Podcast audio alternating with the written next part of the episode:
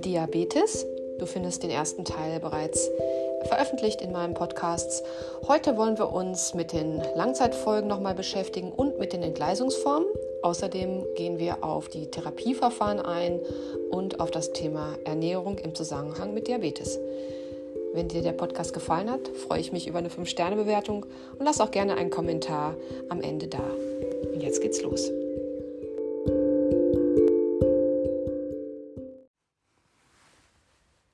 Lasst uns nochmal die Folgeschäden vom Langzeitdiabetes zusammenfassen.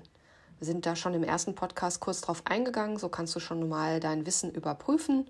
Welche Langzeitfolgen kennst du wir können es einteilen einmal in die Mikroangiopathie und in die Makroangiopathie. Was gehört alles zur Mikroangiopathie? Ganz wichtig ist hier die Retinopathie. Es kann auch zu einem Glaukom oder Katarakt kommen durch die schlechte Versorgung. Zur Mikroangiopathie gehören auch das Thema Gangren und offenes Bein. Makroangiopathie umfasst vor allen Dingen die typischen Todesursachen vom Langzeitdiabetes, nämlich Herzinfarkt mit rund 55 Prozent der Todesursache. Ansonsten ist natürlich noch Apoplex zu nennen und als Langzeitfolge der Makroangiopathie die PAVK nach Fontaine. Zusätzlich solltet ihr nennen können die Nephropathie, denn die Niere ist besonders betroffen. Hier gibt es sogar den speziellen Begriff der Kimmelstiel-Wilson-Erkrankung mit Bluthochdruck, aber kleiner Blutdruckamplitude. Denkt daran, denn besonders ist der diastolische Wert betroffen vom Bluthochdruck und es droht auch die Uremie. Dann haben wir die Polyneuropathien mit Parästhesien, Burning Feet, nächtlichen Wadenkrämpfen, aber auch tagsüber Blasenstörung, Impotenz und nachlassender Schmerzempfindlichkeit.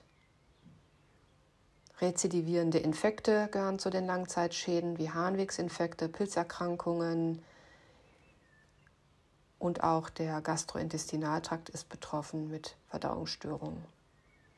Ansonsten ist noch Sodbrennen zu nennen, Meteorismus, Völlegefühl, zunehmende Müdigkeit, und abwechselnd Diarrhoe und Obstipation. Außerdem kann es speziell bei Typ 1 zu einer Hyperlipidämie führen. Kannst du dir erklären, warum? Gerade bei Typ 1 haben wir ja eine erhöhte Lipolyse. Bei Typ 1 haben wir kein Insulin. Insulin stoppt normalerweise den Fettabbau. Wenn wir kein Insulin haben, haben wir hier eine stärkere Lipolyse. Die Fette werden zwar abgebaut, aber eigentlich ist es eher auch ein Umbau. Es kann nämlich dann wieder zur Fettleber führen, denn gewisse Fette werden dann eingelagert in die Leber und es führt auch vermehrt zu Arteriosklerose und von daher ist das ein weiterer Grund für eine, eine Fettleber auch. Kommen wir nun zu den Entgleisungsformen, die sehr prüfungsrelevant sind fangen wir mit dem hypoglykämischen Koma an. Ihr hört richtig, vielleicht habt ihr in eurer Schule hypoglykämischen Schock gelernt. Das hat sich vor ein paar Jahren der Begriff geändert. Natürlich äh, beginnt die Unterzuckerung mit typischen Symptomen, die wir vom Schock her kennen, nämlich Kaltschweißigkeit, äh, Aggressivität, Heißhungerattacken.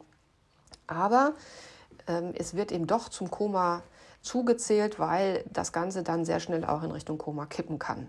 Kurz zur Wiederholung. Beim Schock haben wir ja typischerweise einen hohen Puls und einen niedrigen Blutdruck. Und beim Koma ist beides erniedrigt, sowohl Puls als auch Blutdruck. Was ist die Ursache für die Hypoglykämie? Tja, kann einmal zu viel Insulin gespritzt worden sein, zu viele körperliche Tätigkeit und zu wenig gegessen, und wir sprechen hier von Blutzuckerwerten unter, ab unter 50 Milligramm pro Deziliter. Über Symptome haben wir gerade schon gesprochen. Es kann hinzukommen noch äh, Krampfneigung, Zittern, Doppelbilder sehen sind möglich, eine Unruhe natürlich, auch eine Übelkeit. Ähm, Pupillen können erweitert sein. Man kann auch sagen, das ganze Bild zeigt sich so ein bisschen wie ein kleiner Schlaganfall. Zunehmende Bewusstlosigkeit und dann eben Beginn des Komas. Die Therapie wäre natürlich bei Bewusstsein Traubenzucker am besten oral, aber gefährlich. Achtung, wenn schon jemand somnolent ist, dürfen wir auf keinen Fall mehr was oral geben. Das muss man dann also auch wirklich in der Prüfung hervorheben. Bei beginnender, beginnender Bewusstlosigkeit wäre es also besser, äh, eine fünfprozentige Glukoselösung intravenös zu spritzen.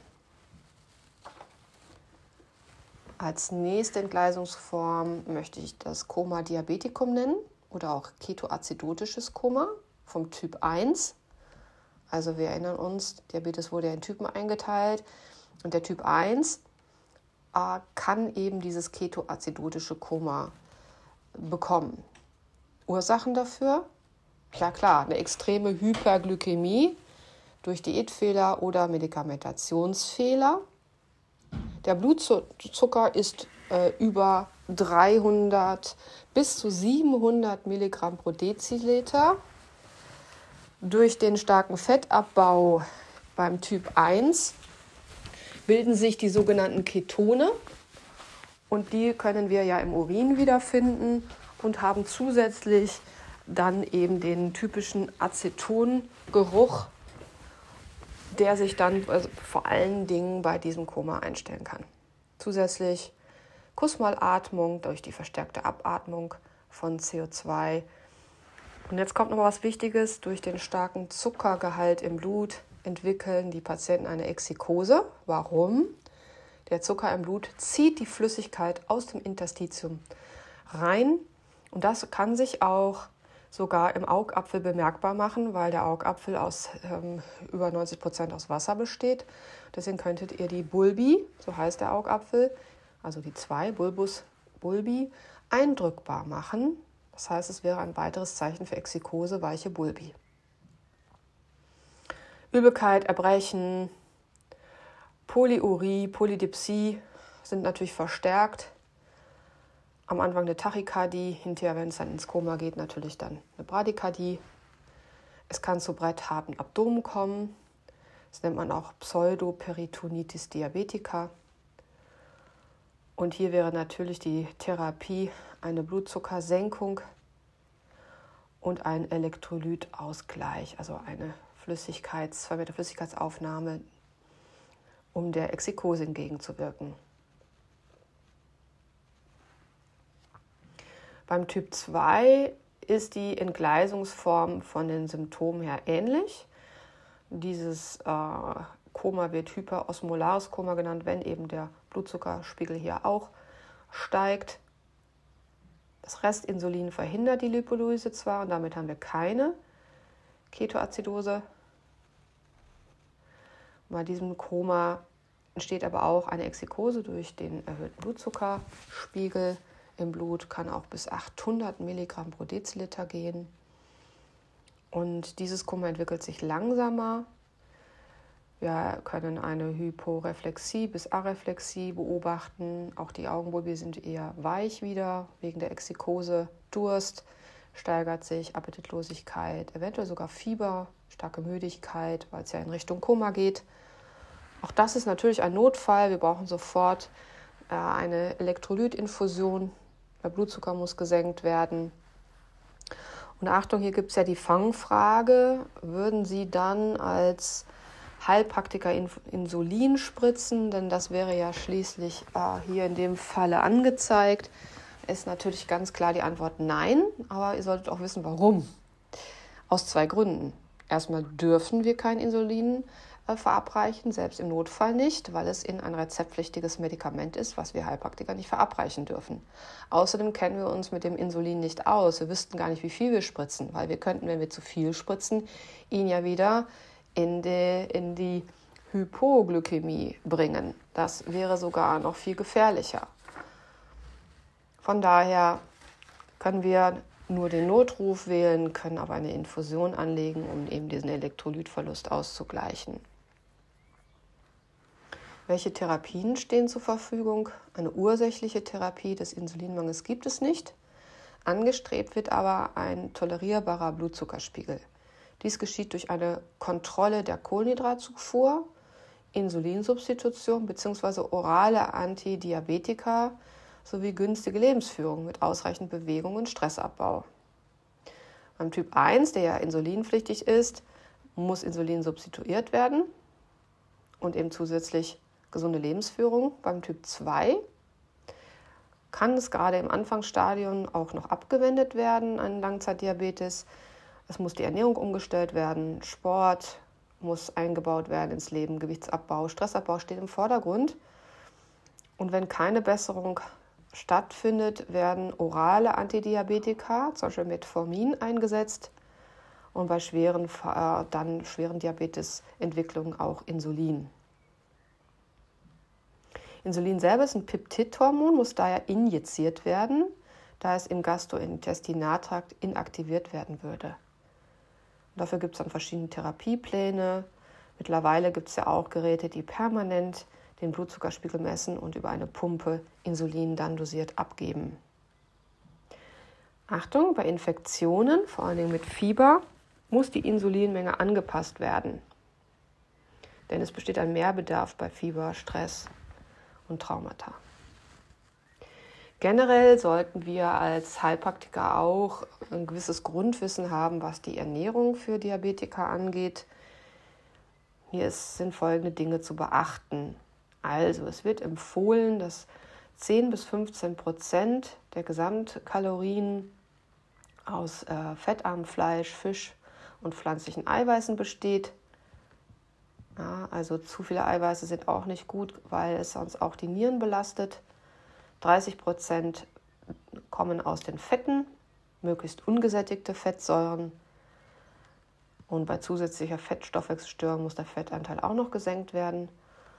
Und 50 bis 60 Prozent machen die Kohlenhydrate aus, möglichst langkettige Kohlenhydrate bzw. Stärke. Ungünstig sind schnell resorbierbare Monosaccharide, also Glucose.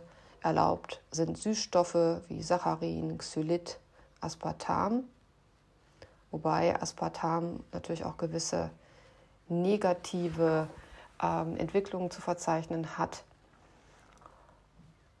Zuckerersatzstoffe äh, sollten äh, nur bis zu 60 Gramm ausmachen.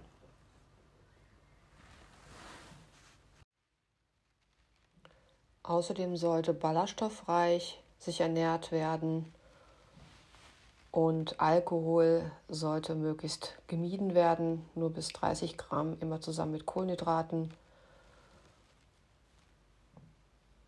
Ja, kommen wir nun noch zu den Überwachungsmechanismen des Blutzuckerspiegels.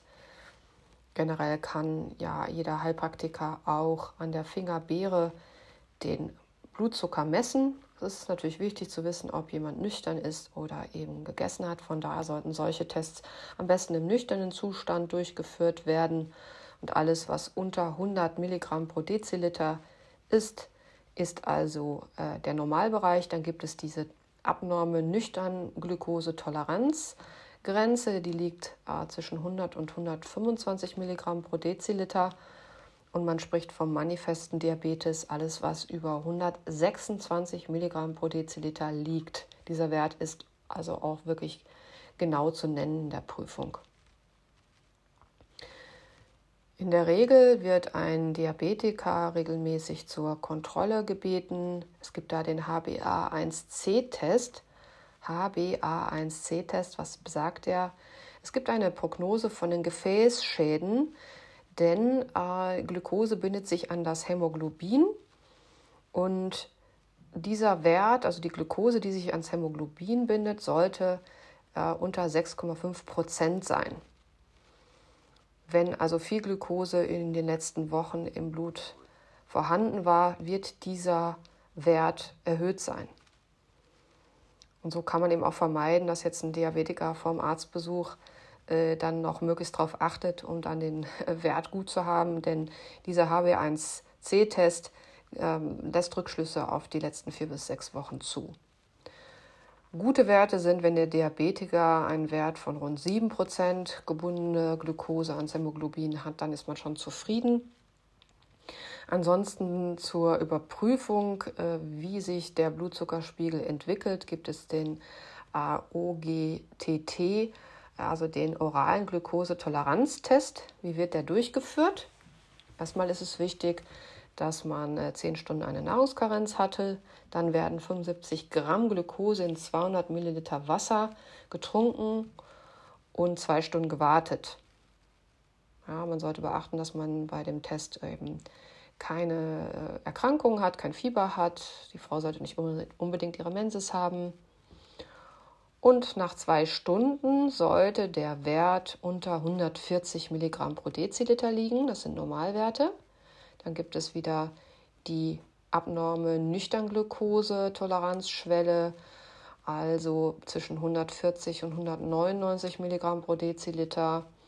Und alles, was über 200 Milligramm pro Deziliter ist, spricht für einen manifesten Diabetes. Und man wird dann entsprechend die Therapie einleiten. Ja, ihr Lieben, das sind die wichtigsten Punkte, die ihr für die Prüfung wissen müsst. Wie gesagt, der erste Podcast und das ist hier der zweite. Ich hoffe, ich konnte euch ein bisschen weiterhelfen und wir hören uns an anderer Stelle wieder. Macht's gut.